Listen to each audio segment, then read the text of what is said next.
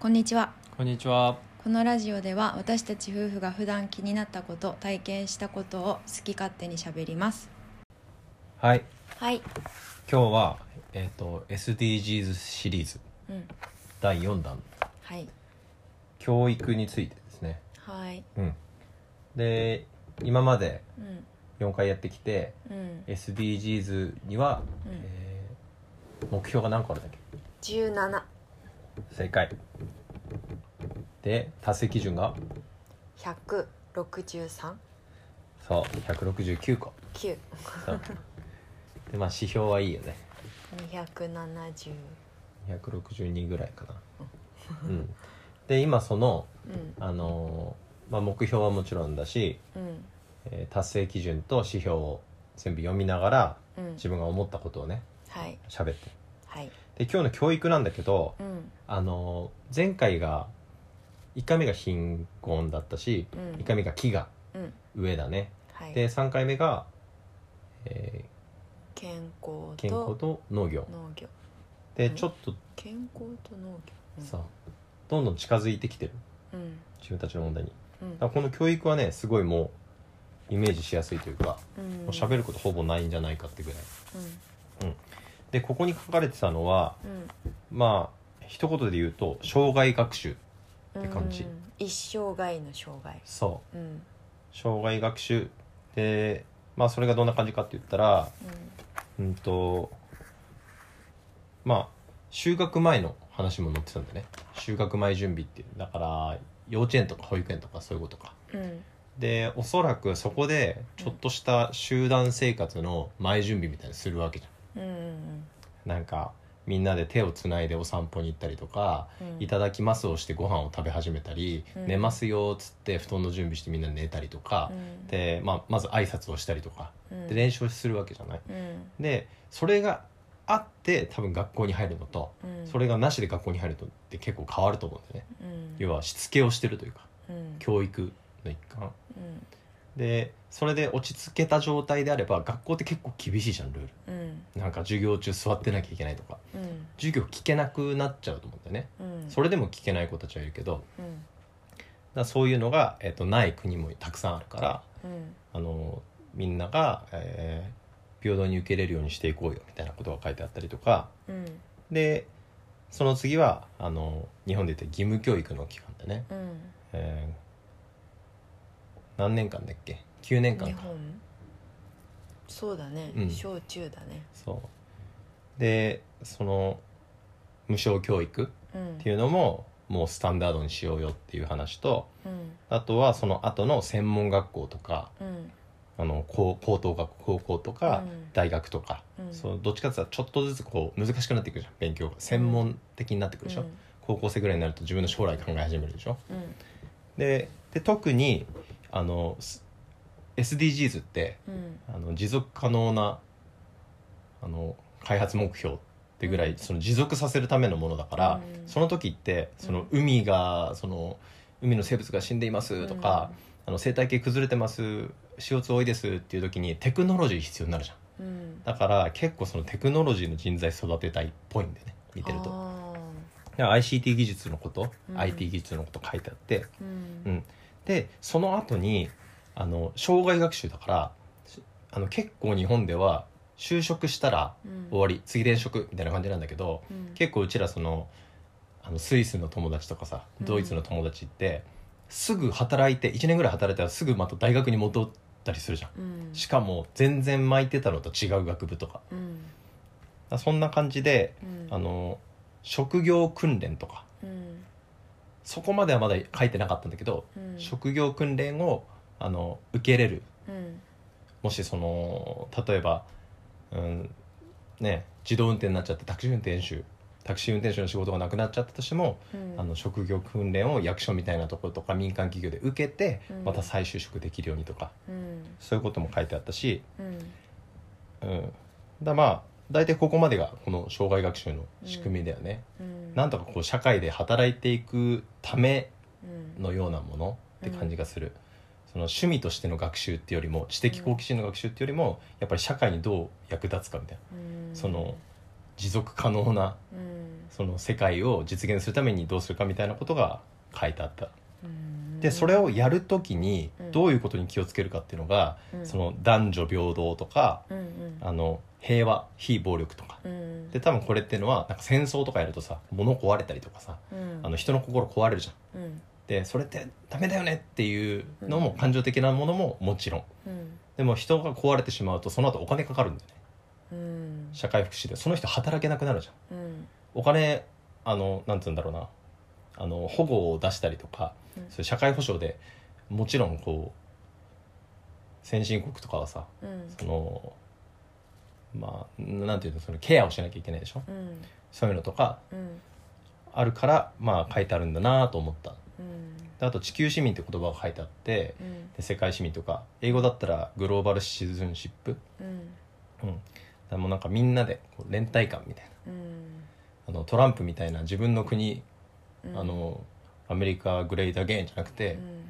みんなでやろうよみたいなうんあとは多様性の問題だよねうん文化多様性とか持続可能だからちょっと甘ったるいことが書いてあったね うんそうまあそうだよねみたいなことが書いてあったんだけど、うんまあ気に考えたのは、まあ、平等と公平っうんていう言葉が公正って言葉もあったし、うんうん、なんか平等と公平って違いわかる平等と公正平等は主観的とかうんわかんないなんかそうだよね多分ほ俺もよく分かってないしうんみんな同じ言葉のように使うことが多いと思う普通の会話ではその意識しないっていうかそうだねえ平等と公平うん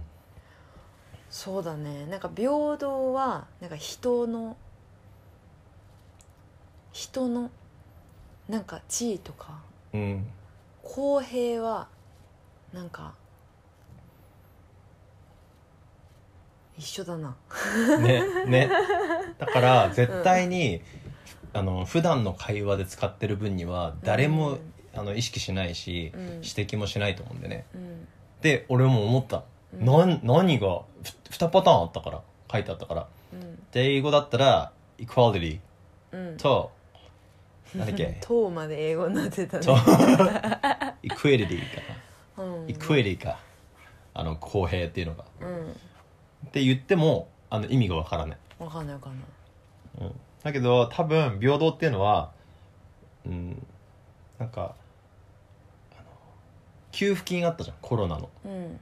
給付金みんなに10万円配ったじゃんうんあれが平等なのうんもうその各々の条件とうかん境遇とか環境はか無視してうんみんなに一緒に配るっていうのが平等うんうんで、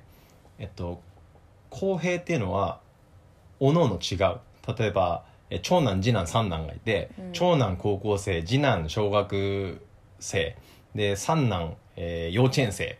食べる量違うじゃん、うんご飯うんだけどみんな、えー同じ分のご飯を配るうんだとこれ平等になっちゃうからうんその高校生にはたくさん食べさせてお腹いっぱいになる量を食べさせてうん小学生にもお腹いっぱいになる量、赤ちゃんにもえー赤ちゃんに、えーよ幼幼稚園生稚園っつったもん幼稚園生にもお腹いっぱいになる量これって量変わるけどあー公平になるんだよなるほど、めちゃめちゃわかりやすいねそれ、だから結構こういう甘ったるいこと言う時ってこの問題めっちゃ引っかかってくんだよね、うん、前あの名前忘れちゃったけど特別給付金か、うんあの子供子育て世代に配るやつあ年末に騒がれたやつ、うんあれ騒いですよねなんかそんな収入あるところにお金出さないでもっとこっちに出せとか、はいはいはいはいまあ、あれもそういう平等とか公平とかのあ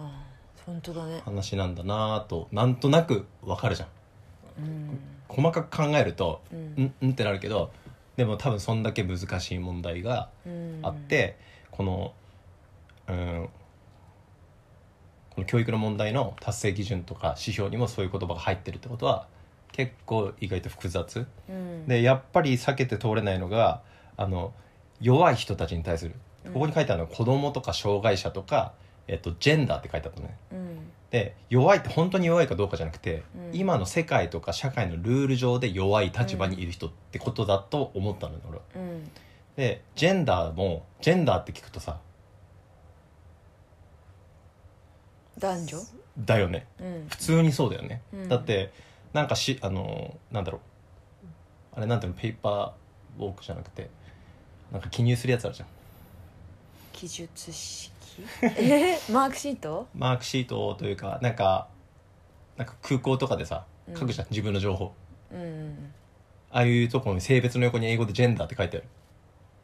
えセックスかなセックスか多分ああジェンダーってなんかでもなんかそうだね英語の単語帳とかで性別って出てくるよねだと思う普通に1個目に性別ってなるんじゃないかなで性別ジェンダーって言葉が出てきてうんでしかもなんか問題っぽいでしょうんで平等とか公平っていう言葉を見た時にジェンダーっていうのはまず性別だから男性が男生物学的に性が女っていう2パターンがあるわけじゃうん。んで、まあ、たまにそのなんかこうおっぱいがあってみたいなうんそうやって生まれてくる人いるかもしれないけど、うん基本的には生物学的に2つに分かれててそれが大半で、うんでで今あるのは体男だけど中身女とか、うん体男中身男だけど男が好きとかうんあの LGBTQ かうん分かれるんだけどその人たちの関係性の問題だ関えっと係性、社会を、えっと男と女がいてうん、でその体の中にいろんなこの心というかうん厳密に言うと女性の心とあのお姉の人たちの心ってちょっと違うじゃん。うんでいろんな人たちがいてその人たちがコミュニケーションしてるその集団っていうかうん喋り合ったり時は無視したりっていうので作ってるその形態の問題だと、そこで起こる問題あーなるほど、ね、ちょっと面倒くさく言うとじゃあもしかしたらそのセックスっていうのは性別学的なんだでジェンダーっていうとそういうなんか総称そうそれを LGBTQ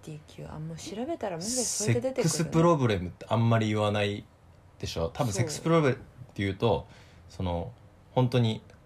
そのエッチのうんうん問題とかに多分なるけど、うん英語で多分ジェンダーの話が出るとうんなんか女の人虐げられてるよね女の人ちょっと世界で苦しいよねうんっていう話ってことは考えた時にそういう2つの性があって本当はもっとその中身が多様でその人たちがこうその人たちってうちらの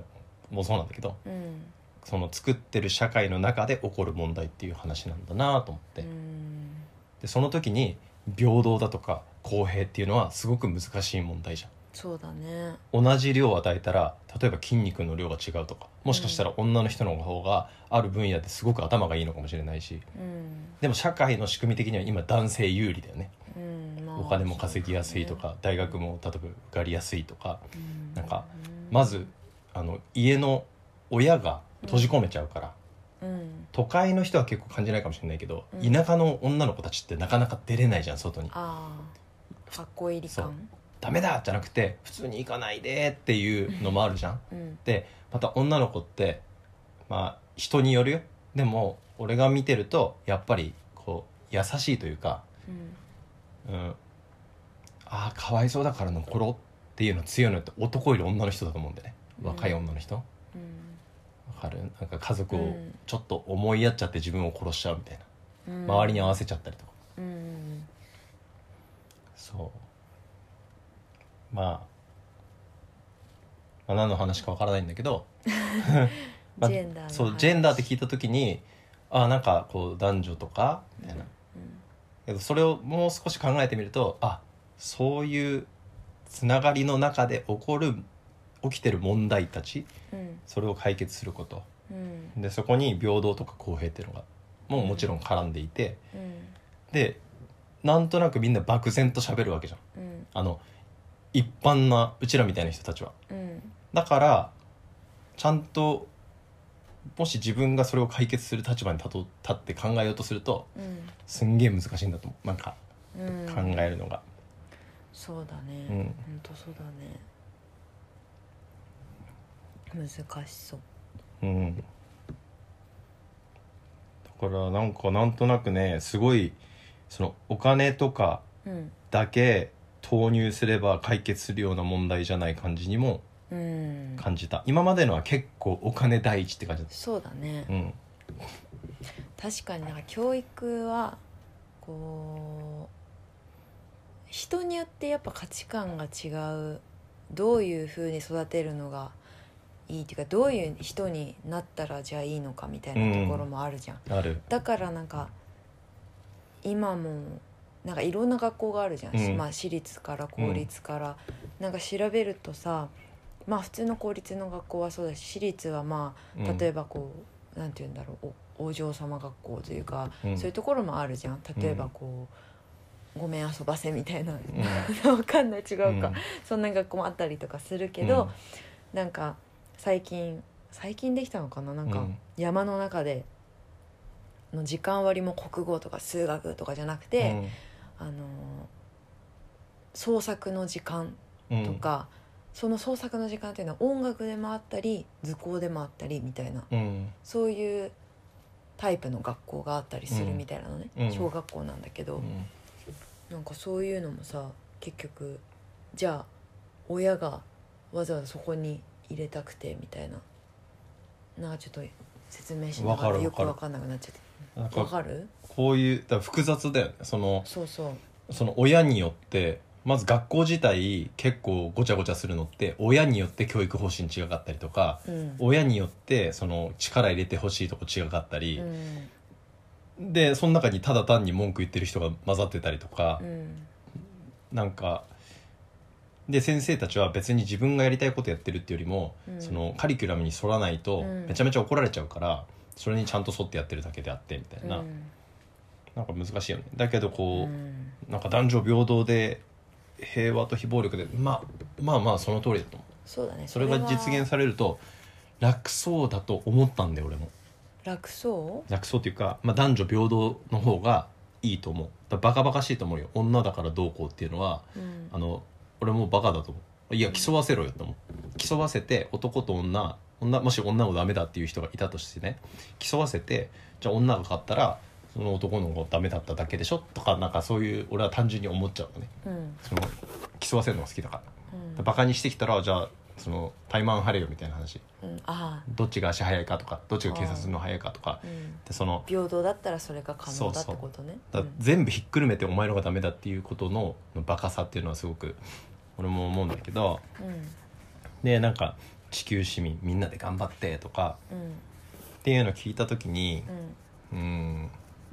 なんかねあるその先生学校の先生の人から、うん、とある話を聞いてその年末、えー地元に帰ってうんで帰ってすごくなんか民族的なんだって風習とかを守るんだってうんそれは何かって言ったらその、えーお正月には必ずこれを食べるみたいな。うんお正月にはこういうお供え物をしてで全部決まってるで先に、えー女の人が作ったら男の人が先に食べてその後に残ったものを女の人が食べるみたいなのうをんきっちりやるんだけどうんなんか数年前からうんカニ鍋を食べるようになったみたいうんな北海道かな北海道だかなんか青森が食べてるうカニ鍋を食べるようになったとんでちょっとずつそうやって崩れていくみたいなうん話を聞いた時に、まあ、多分テレビとかがあるっていうのがでかいと思ったんで、ねうんその崩れるっていうのはネットとか、うんいいなって思うわけじゃうんんなんかそういうのをうん聞いて果たして世界市民ってことは世界がつながり合うってことじゃんなんか素晴らしいよでうちらも旅行好きだからすごい海外に友達ができてすぐさもう SNS やればその一瞬で距離が縮まるわけじゃん連絡できて、誕生日おめでとうとかだけどもしそれがなくて閉じていれば幸せだったかもしれないでも開けちゃったことによって複雑に情報が入ってきていいなって思うようになったりとかなんか日本が開国したのとちょっと似てるかもしれないなんか日本って江戸時代とかすごい幸せだったって閉じていた時外にその黒船知らない時でも黒船がやってきていいなと思って頑張るぞって頑張った結果なんか英語入ってきてうん外来語入ってきてなんかちょっとわけわかんなくなってうんで今、えっと、若者の幸福度が本当にトップクラスに低いよね確か、うん低くてうんで親の言うことを信じれない、ううんんでなんか不安が大きいっていうっていうのをこう鑑みたりするとどうなんだろうねと思った世界市民とかそのうんグローバリズムっていうのはうん人を幸せにするのかうん素晴らしいよみんなで力を合わせて世界の問題解決しよう貧困の問題解決しようっていうのは素晴らしいんだけど聞こえは、うんただそれが幸せになるかどうかって言ったらうんうんまあわからないよなって思ったのがうん正直な感想そうだねそこに関しては確かに思うところはあるねううんんなんかうん文化が混ざって良くなることもたくさんあるけど、うんまあ、残していきたいむしろ淘汰された文化もあるわけじゃんうん世界市民にこう近づく過程で、うんまあ、そういうのもこう負負の部分ではあったりするじゃん、うんだからまあね鎖国状態にある北朝鮮の人々も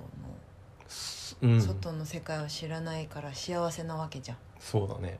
北朝鮮とかブータンとかさうん、なんか幸福度そうだね1位ですって言うけどうんでも周りから見てるうんそのいわゆる先進国っぽいうん人たちうんは、えーみたいなこんなみすぼらしいインターネットないの格好してないみたいなねジーパン履いてないのみたいなの言うじゃうんんでこじ開けようとするじゃんそのうん扉をうんでバンって開けた結果うん幸福度が下がってしまうのかうんそれとも維持されるのか、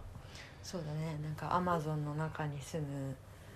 こう部族とかさそうの人たちにこう現代文化を与えてとかさまあそれをこうバランスよくやろうねっていうことなんだろうね、それが俺の大学の論文のテーマだったねあそうなんだそうあのそういう近代的なうんあのあでもそれは今今と似てるのかわからないけどもしかしたらちょっと被るかもしれない、そういう部族みたいな人たちを見て、うんあの、うん、発展してない社会の人たち、うんだからなんかあったじゃんその原始時代弥生時代封建主あの社会で資本主義になってみたいな、で社会主義は来なくてみたいなうんでその流れに乗ってきたんだけどうんでもまだ遅れてる社会があるからそこを俺らが助けるぜみたいな、うんうんあのサルトルっていうジャンポール・サルトルっていうおじさんがいて、うんでそれを見たうんあのレヴィストロースっていううんおじさんが、うんそれは傲慢だと哲。学者ねそうそう、ん彼らは彼らの速度で進んでるんだから、うんほっとけよみたいなうんサルトルは助けてあげなきゃって人だったの、えっとねわかんないどうやうんどういう思いで言ってるかはうあのもっといろいろ読まなきゃわかんないけどその近代のその帝国主義とかんうんっていうのはそういうそれでその入っていってうん開発したりとか、うんまあ安い労働力として使ったりとうか、んあので植民地が始まっちゃったわけだね、うんサルトルがどう思ったかは俺知らないんだけど、うんあの結果的にそういう口実うんでどんどんどんどん入っていってな何かこう発言があったのこう有名なあわかんないわかんないお今なんなんでサルトルの名前出てきたんだっけ俺はレヴィストロースのうん「野生の思考」っていう本についての論文を書いてうんでそこにうん出てくるあそあーその本には出てこないんだけど、うんレヴィストロースがその対立してるからジャンポール・サルトルとだあかーらいっぱい論争をしてるわけだよねあーそれで出てきてじゃあどちらかというと支持派だったんだね、サルトルはなんのそのなんていうあわかったのそういうそれ植民地とかうんままあそうだね植民地にするとかそういう話うんではなかったかもしれないけど、うでもまあそうだとん、思う、対立してたんだったらまあいつかね調べてみるまあねいかんせん難しいんだまあでもそうだねこう教育っていうのは本当にこううん人それぞれな部分があるねかなりうんまあ本当にこういううんなんだろうなっていう問題がたくさん入ってる SDGs の中にはうんあのたった4文字うん3文字プラス小文字1みたい な感じで SDGs おしゃれにねキラッとまとめられてるけど、うんそんなねあのキラキラしたもんじゃないそうもっとぐちゃぐちゃしててだね ぐちゃぐちぐちゃぐちゃしてゃうて、んなんか優しくてうんあのかっこよくてうんうさんくさくてドロドロでって感じうん